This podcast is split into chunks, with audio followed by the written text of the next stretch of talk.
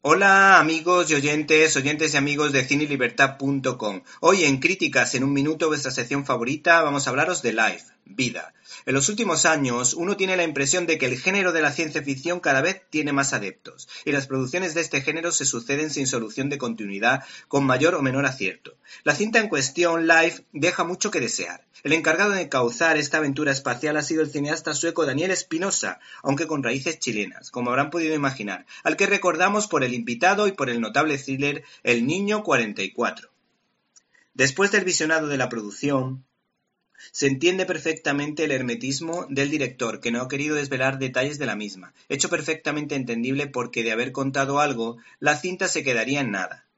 No obstante, la película ha contado con un equipo de expertos en materia científica que asesoraron en muchos aspectos al equipo de guionistas.